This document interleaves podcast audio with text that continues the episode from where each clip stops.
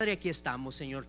Gracias por permitirme estar aquí, Señor, sirviendo, Señor, predicando tu palabra, Señor, en esta preciosa iglesia, en esta preciosa congregación, Señor, como te lo oro siempre, Señor. Yo me hago un lado, soy un siervo inútil, Señor. No importa, eh, no me importa brillar yo, Señor. Lo que quiero es que brille la luz que porto, Señor, en mí. Y esa luz es Jesucristo, Padre, el Rey de Reyes y Señor de Señores. Y que en esta tarde seas tú, Señor. Yo me hago un lado, seas tú por medio de tu Espíritu Santo quien haga grandes cosas, Señor. Que cumplas tu propósito, Señor, en la vida de estas familias, Señor, de estos varones, de este esposo, de esta esposa, Señor.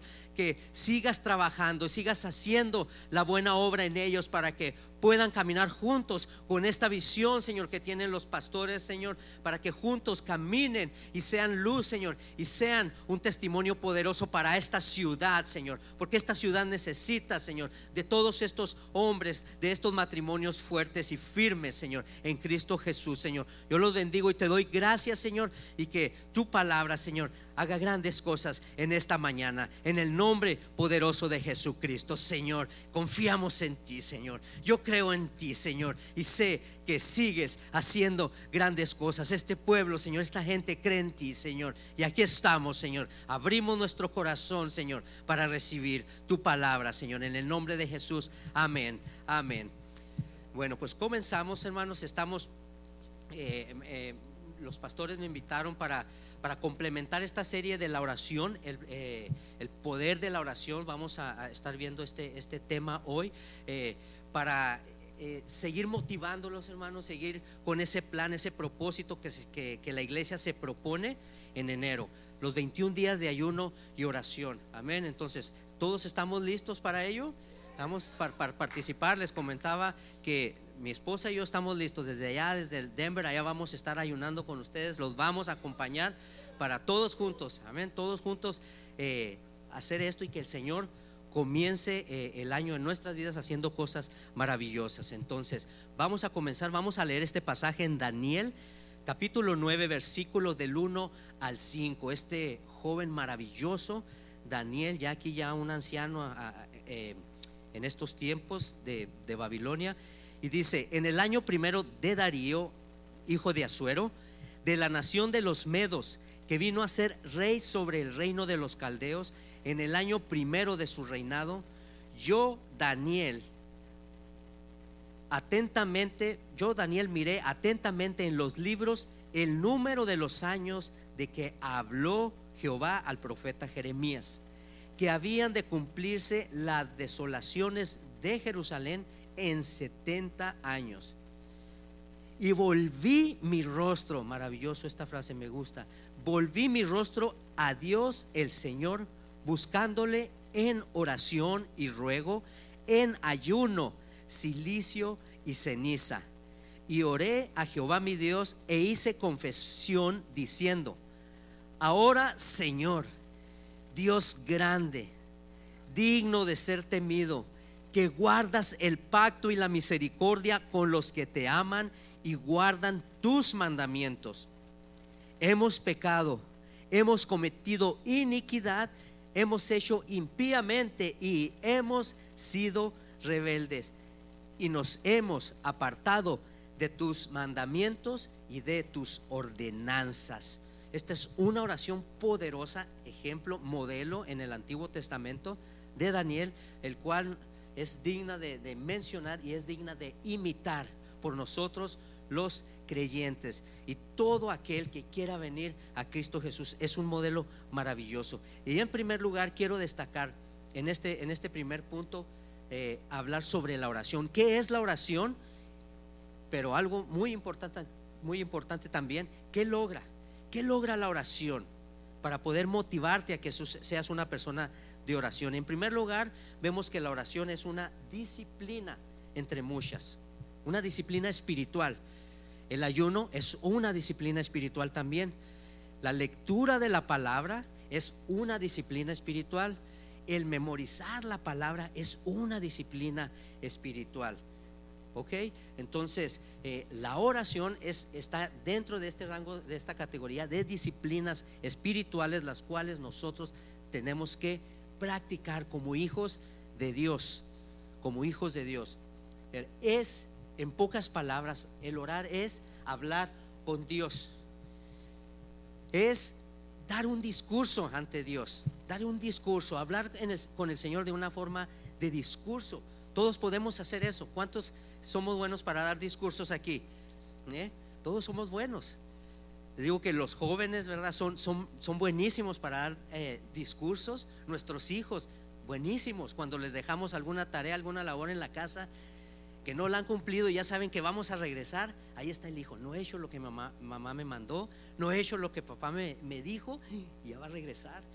¿Qué le voy a decir? Y ella empieza ahí a, preparar su discurso para que el, el, regaño sea más suavecito, ¿verdad? Para que no sea tan dura la, la chancla, el chanclazo. ¿verdad? La famosa, la famosa chancla voladora. Entonces, nosotros los adultos, buenísimos para dar discursos.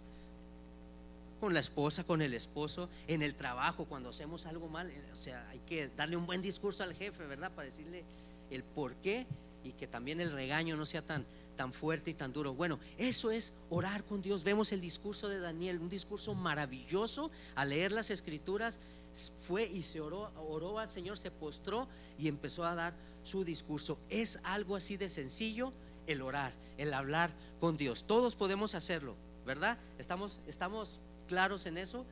No hay nadie que tenga excusa, todos podemos hacer este discurso delante del Señor. Ahora, ¿qué logra? ¿Qué logra la oración? Y esto es importantísimo. Vemos que la oración logra nuestro acceso a la presencia de Dios. Por medio de la oración podemos llegar hasta el lugar santo, hasta la presencia del Señor Jesucristo, de nuestro Padre Celestial. Esto es algo maravilloso. Y leemos, vamos a leer Hebreos 10, versos 19 al 22, a ver qué nos dice este maravilloso pasaje. Dice, así que, amados hermanos, me encanta cómo, cómo refleja su amor el escritor. Amados hermanos, podemos entrar, una manera maravillosa de motivarlos, podemos entrar con valentía, sean valientes, no tengan temor al lugar santísimo del cielo por causa de la sangre de Jesucristo, por lo que ya hizo el Señor Jesús.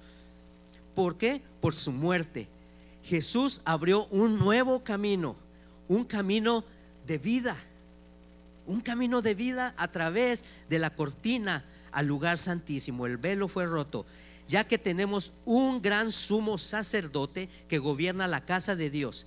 Entremos directamente a la presencia de Dios con corazón sincero y con plena certidumbre, con plena confianza, lo dice esta versión. Es una manera maravillosa eh, eh, del escritor de motivar a sus oyentes, a sus lectores, a todos aquellos que él sabía que iban a leer este escrito, motivarlos, motivarlos. En el Antiguo Testamento recuerdan que los gentiles no tenían acceso al templo, no tenían acceso, ellos no podían entrar, mucho menos al lugar santísimo, solo los sacerdotes. Entonces, aquellos que necesitaban, aquellos que tenían sed del Señor, pues iban al templo, pero había un límite, un límite el cual ya no podían cruzar solamente me miraban a los judíos que seguían de largo y ellos como gentiles, pues nos sentíamos, ¿verdad? Nos sentíamos rechazados, nos sentíamos este, marginados por, por, por, aquel templo y por aquellos que solo podían eh, eh, entrar y tal vez mirábamos al Señor de lejos.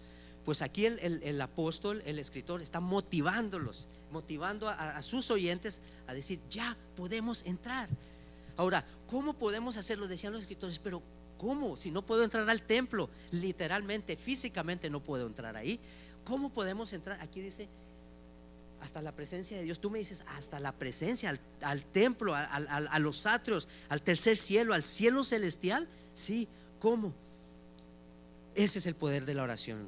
Ese es el poder de la oración. Por la oración nos podemos trasladar hasta la presencia del Señor es poderoso, es maravilloso. Así como no tenemos ya excusa para dar un discurso, tampoco tenemos excusa para decir, Dios no me oye, yo no puedo estar en la presencia del Señor. Ya, si lo haces a través de Jesucristo, lo podemos hacer. Hay una anécdota de una mujer, una ancianita que estaba postrada, eh, eh, inválida en una cama, eh, y llegó el pastor del pueblo a visitarla. Y pues tocó la puerta y pasó y, el pastor se disculpó y le dice, hermana, perdóneme que haya llegado tan, tan tarde a estas horas, pero es que tuve que atravesar todo, todo el pueblo y me tomó mucho tiempo. No se preocupe, le dice la hermanita. Dice, yo también vengo de pasear por todo el pueblo, pastor. El pastor fuerte dice, hermana, ¿cómo, ¿cómo usted, si usted está ahí postrada en esa cama? Oh, le dice, pastor, que no sabe usted el poder de la oración. Dice, yo vengo de recorrer el pueblo, dice, orando en cada casa, por cada matrimonio, por cada joven, por cada rincón de esa ciudad, de este pueblo. Yo lo he recorrido y lo recorro todos los días. Esta mujer entendió lo que es el poder de la oración, hasta dónde podemos trasladarnos por medio de la oración. Entonces, así nosotros, es importante que sepas el poder de la oración para que comiences, para que sea algo como lo decimos, tentativo para que te llame la atención, hacerlo algo atractivo. Y es lo que se encarga la Biblia, hacer el, mensaje del Señor, el mensaje de salvación atractivo para que nos jale y podamos eh, participar en todo aquello que se nos pide. ¿Ok? Entonces, la oración nos traslada a la presencia de Dios. A la presencia de Dios. Esas son palabras de alegría para mí. Yo creo que para todos, ¿verdad? Para todos. Bueno, en segundo lugar, vemos que por medio de la oración, los creyentes se acercan a Dios, pero aprenden más de su voluntad para sus vidas y para la humanidad. Vemos esto en, este pasaje de Daniel, eh, verso 1 y 2, comenzamos y dice que en el año primero del rey Darío, eh, hijo de Asuero, de la nación de los Medos, ¿verdad?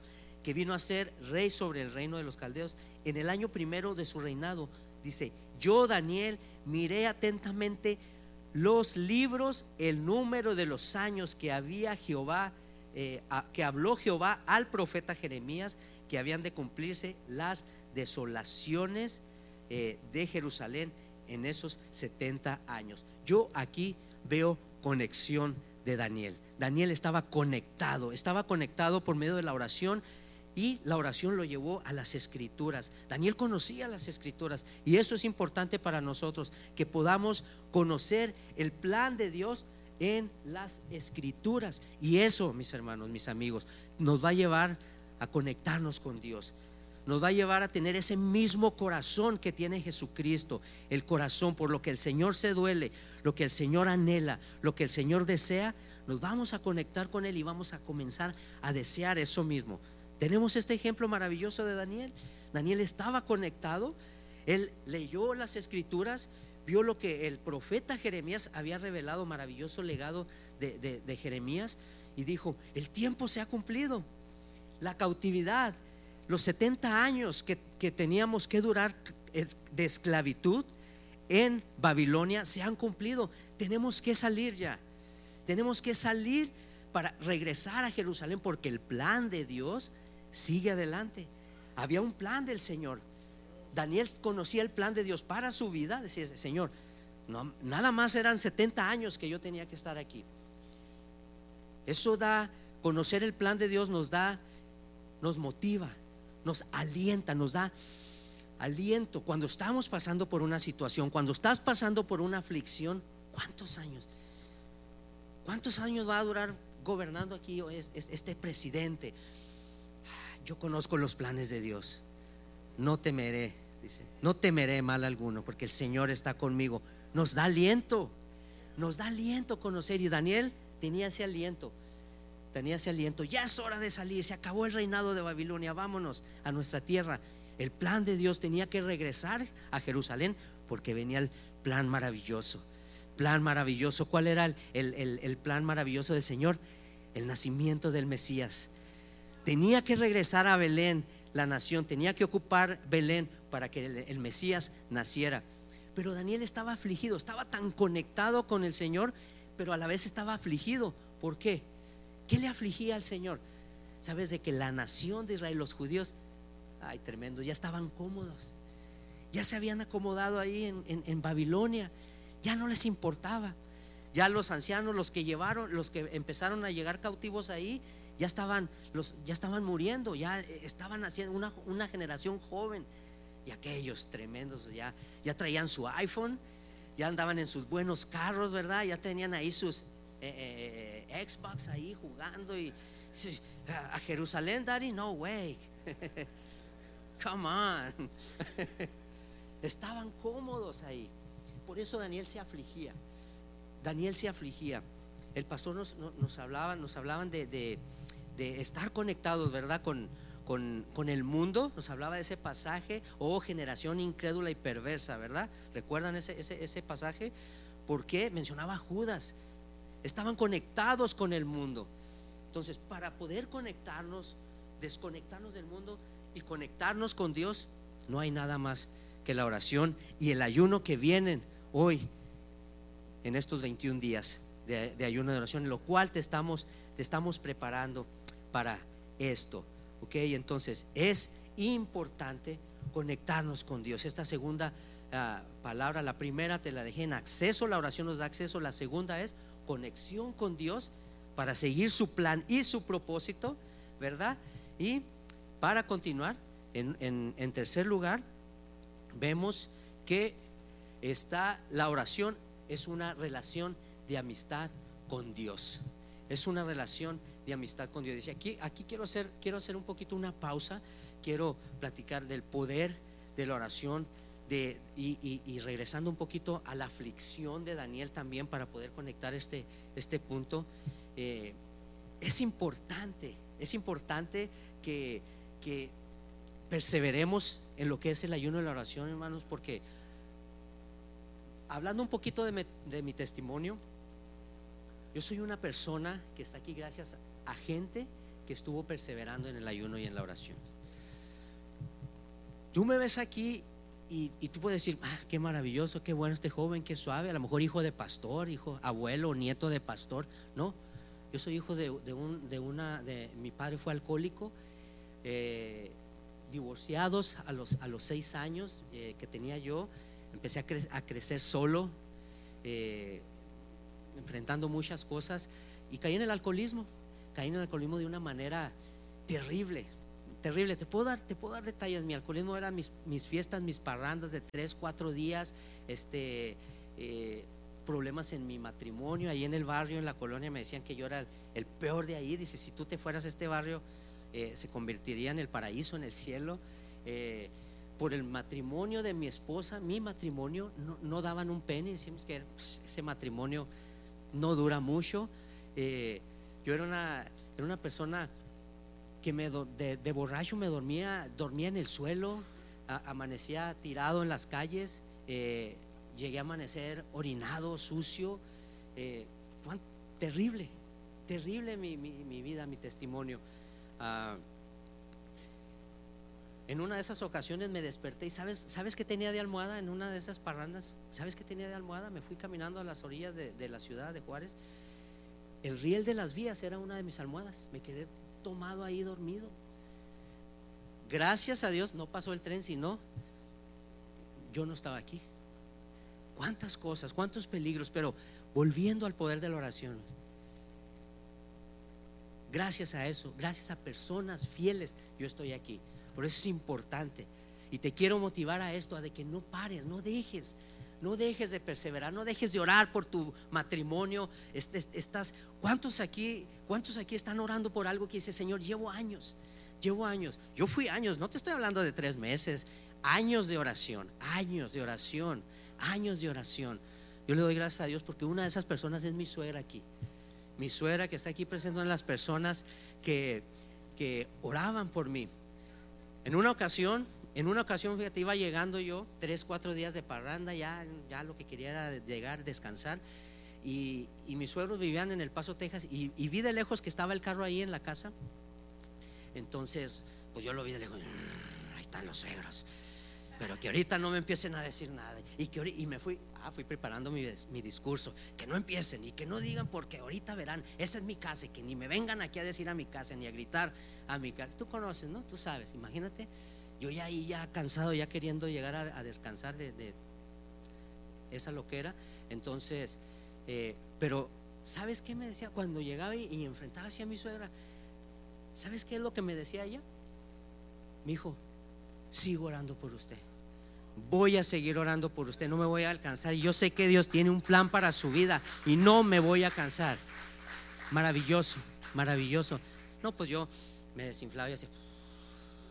Ya no me agachaba yo y me iba, pues sabía, sabemos en el espíritu. Por todo esto, yo te quiero motivar para que sigas adelante. No te canses, no te canses. El Señor va a contestar tu petición, va a contestar tu oración. Y si, y si tú no eres una oración, quiero motivarte para que comiences a ser una persona de oración. Puedes entrar a la presencia de Dios. Tenemos acceso y podemos conectarnos con Dios con, tu, con su palabra. Esta ciudad te necesita, no solo, no solo eh, familia, esta ciudad te necesita. Conéctate con Dios. Si conoces las escrituras como Daniel eh, las conocía, él, él, se afligió, así aflígete tú y decir, Señor, el mundo no quiere nada contigo. Y la Biblia dice que sin Cristo nadie podrá tener acceso al Padre. En Juan, primera de Juan 5, 11 y 12 nos dice, el que tiene al Hijo de Dios tiene la vida. El que no tiene al Hijo de Dios no tiene la vida. Es clara la palabra. Yo voy, leo esta palabra, me conecto con el Señor y me duele el corazón. Señor, hay mucha gente que no te conoce. Hay aquí en Arizona, Señor, está perdida. Esta ciudad te necesita, necesita. Y que te prepares en esos 21 días de ayuno y oración para clamar por esta ciudad por esta ciudad. Dios te puso aquí en, Arizona, en esta ciudad tiene otros lugares, a otros hermanos, a otras congregaciones en otro lugar, pero Dios te puso aquí. ¿Recuerdas aquella, aquel pasaje donde está Jesús en Capernaum, en casa de, parece que es casa de Pedro, porque ahí Jesús eh, eh, vivía con Pedro, cuando sanó a su suegra, que muchos dicen que eh, por eso lo negó Pedro, ¿verdad? Porque sanó a su suegra, pero Estaba Jesús y la multitud ahí y, dice que no se podía entrar, no podían entrar por, por la puerta, pero había un paralítico. ¿Y cómo podían llevar a ese paralítico? Gracias a ese hombre que tenía tres amigos muy buenos, muy buenos amigos, que lo amaban, que amaban a, a, Dios y amaban a ese hombre. Y ellos dijeron, nada nos para, nada me detiene. Y empezaron, se subieron, hicieron tremendos, hicieron un hoyo. Yo no sé si Pedro se enojó, me están agujerando mi casa, ¿verdad? Y lo metieron por ahí. Esos eran amigos. Mi amigo, ese eres tú aquí, aquí en esta ciudad, ese eres tú. Dios te ha puesto aquí como amigo de pecadores, como amigo de todos aquellos que necesitan de Cristo, de que llevan, de que necesitan de que tú los agarres y los lleves a los pies de Jesucristo. Por eso estamos aquí. esta, no es una iglesia que se dio de la nada porque los pastores estaban aburridos. Esta iglesia se dio porque nació en el corazón del Señor y dijo, yo quiero una iglesia aquí porque aquí voy a hacer grandes cosas. ¿Cuántos lo creen? ¿Cuántos lo creen? Vamos a entrar en ese ayuno de oración en esos 21 días, Señor, no para esta ciudad solo, sino también para tu vida, para tu casa. Cuando tú bendices a otros, automáticamente estás bendiciendo tu vida. Así es, así es. Bueno, entonces, conexión. Número tres, para terminar, la oración es una relación y amistad con Dios. Ahora, esta ah, relación de amistad es muy importante. Dice en los versos 3 y 4 de este capítulo 9, dice, volví mi rostro a Dios, el Señor, para buscarle, para buscarle. ¿Cómo? En oración, súplica, súplica, en ayuno, silicio y ceniza. Este silicio y ceniza es algo de humillación, de desesperación, de clamor. Es algo fuerte. Es algo fuerte, mi amigo. Es algo fuerte. Daniel comenzó a orar presentándose a Dios de una manera poderosa. Ahora, fíjate lo que dice el verso 6. Dice, el perdón, el verso 5 que es clave. Hemos pecado, hemos cometido iniquidad, hemos hecho lo malo, nos hemos revelado y nos hemos apartado de tus mandamientos y de tus ordenanzas. Lo que podemos ver aquí para conectarnos con Dios, tenemos acceso, tenemos conexión, pero también para hacerlo tenemos que hacerlo honestamente. Daniel desnudó su corazón. Señor, hemos pecado. No Daniel sabía que Dios todo lo sabe, todo lo conoce. Se dirige a él como Señor. ¿Sabes lo que significa esa palabra Señor? Como el soberano del universo. Daniel sabía cómo acercarse a Dios. Y se desnudó, decía, no te puedo engañar, he pecado, he hecho esto, hemos hecho lo otro. Entonces Dios quiere que entremos así a su presencia. Sin tratar de engañarlos. Y Dios no, no, no lo dice esto porque Dios no quiere que tú le engañes. No lo puedes engañar.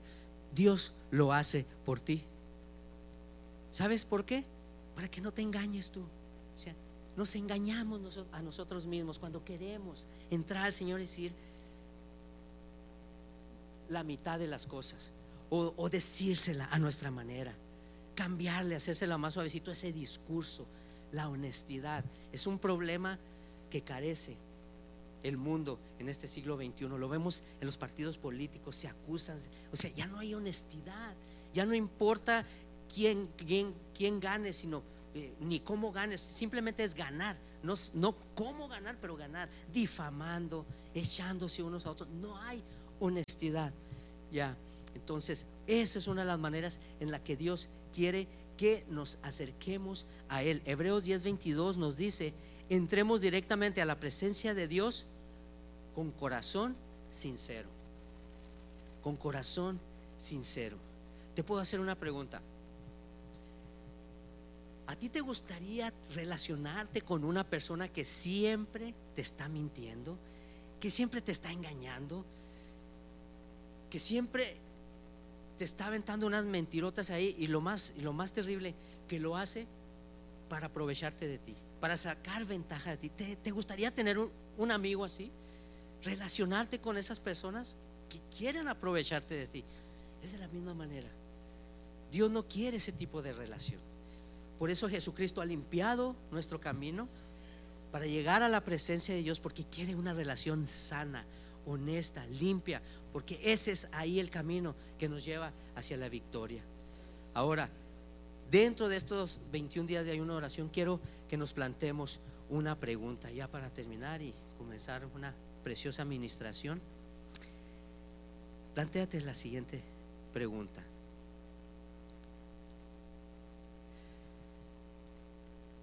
¿Qué tipo de persona me tengo que convertir? ¿En qué tipo de persona me tengo que convertir para poder ser ese esposo, esa esposa que Dios quiere que sea. Esa persona honesta. ¿Qué tengo que dejar? ¿Qué, me, tengo que quitar? Jesús lo dijo, el que quiera venir en pos de mí, tome su cruz, niéguese a sí mismo, negarnos. Tomemos nuestro, nuestra cruz y seguirle. Y eso es importante para nosotros, esas tres palabras, que las meditemos y que plantemos esta pregunta, la meditemos, la reflexionemos. ¿Qué tengo que quitarme, Señor? Yo ya no quiero, en este 2020 que viene, Señor, yo ya no quiero ser ese mismo esposo. Yo ya no quiero ser esa persona. Señor, aborrezco esto, ya estoy cansado de esto. Jóvenes, Señor, ya no quiero ser este, este joven. No tengo propósito. No tengo visión. Quiero llenarme de visión. Quiero ser alguien diferente. ¿En qué persona me tengo que convertir? Padre, estoy cansado ya en esta iglesia, hay, un plan maravilloso. Estoy cansado de que quiero ayudar al pastor, pero siempre le quedo mal. Hay una serie de patrones que no puedo vencer y siempre me llevan a lo mismo, al fracaso y el fracaso, y vuelvo y vuelvo a lo mismo. Es importante, hay que intentar cosas diferentes. Tal vez Tú has intentado lo mismo una y otra vez y el resultado es el mismo, porque intentamos lo mismo. Hay que cambiar, hay que cambiar. Y para esto el Señor puede hablar, puede revelarnos grandes cosas y para esto hay que conectarnos y hay que ser honestos, sinceros, sinceros delante del Señor. Señor, yo ya estoy cansado, no conozco tu plan y tu propósito para mi vida, me siento perdido, no sé, Señor. Señor, cada año estoy cansado ya de venir a la iglesia porque tengo que, algo así mencionaba la pastora, tengo que, ya no quiero ese tengo que, quiero anhelarlo, quiero desearlo, quiero gozarme, quiero gozarme, Señor. ¿Qué hago para dejar esto, Señor? Para vencer esta mediocridad, Padre. Ya no quiero. Quiero ser Quiero dejar un legado que impacte, Señor. Quiero dejar un legado, Señor, que transforme vidas. Que cuando mis nietos, mis bisnietos hablen de su abuelo, vean grandes cosas, grandes cosas. Ser un ejemplo para ellos y para todos aquellos que sigan escribiendo, que sigan leyendo mis crónicas, mis biografías. Mira todo lo que hizo este hombre. Mira todo lo que hizo este hombre. ¿Qué hay que dejar a un lado? Por estos, con estos 21 días de ayuno de oración, el Señor puede hablar muchas cosas a tu vida. Como ya les mencionaba, mi deseo es servir, servir al Señor. Cuando el Señor me alcanzó, que venimos al, Señor, yo me di cuenta, yo, yo dije, yo no soy una persona de, de silla, de banca. Yo voy a servir lo que el Señor hizo en mi vida, lo que el Señor me rescató. Señor, mi vida es tuya, ya no vivo yo, yo quiero servirte. Es una de las cosas por las que entré al seminario, quiero hacerlo de una manera maravillosa. El Señor se merece lo mejor y yo te voy a dar lo mejor, Padre.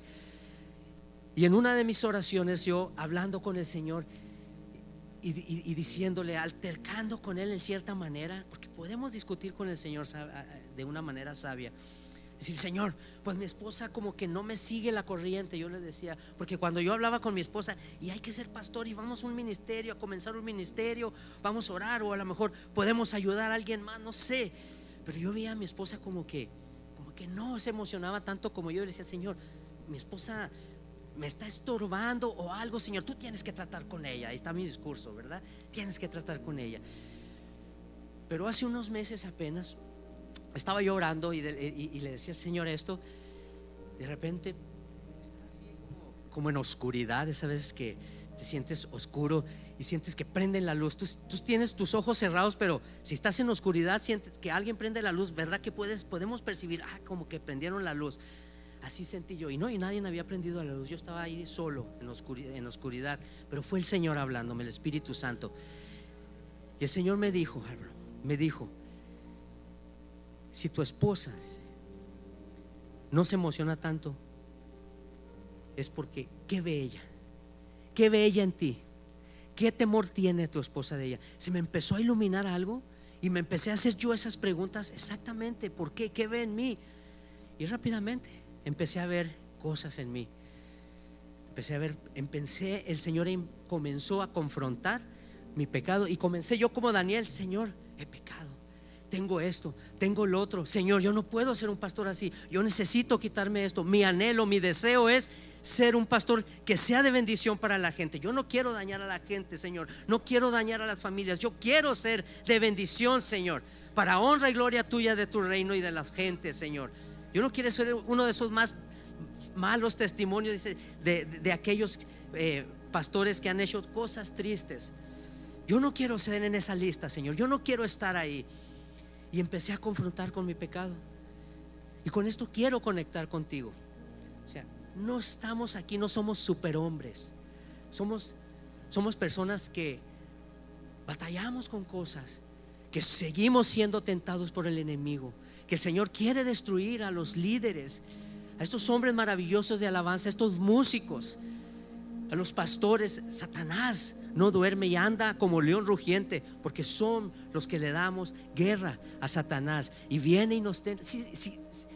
sin vergüenza se atrevió a atentar al Señor Jesús. ¿Qué nos esperamos nosotros? Y, Jesús, lo dijo, en el mundo tendréis aflicción, pero confíen en mí, yo he vencido al mundo. Entonces, tenemos que limpiarnos, hermano. Límpiate, yo te invito a que te limpies, a que vengas al Señor honestamente y le diga, Señor, aquí estoy, soy esto, soy esto y soy esto. Ya lo sabe, pero confróntalo tú. Confróntalo tú y vas a ver cosas grandes en tu vida. Vas a comenzar a ver resultados diferentes. Vas a ver cómo el Señor te empieza a llenar de gracia y vas a ver cómo la gente empieza a acercarse, te empieza a pedir consejo. Antes te huían, ahora van a volver a ti, te van a pedir consejo. Van a ver brillar tu rostro como Daniel. No había pecado en él, dice la palabra. No había pecado en él. Sin embargo, él dice, hemos pecado.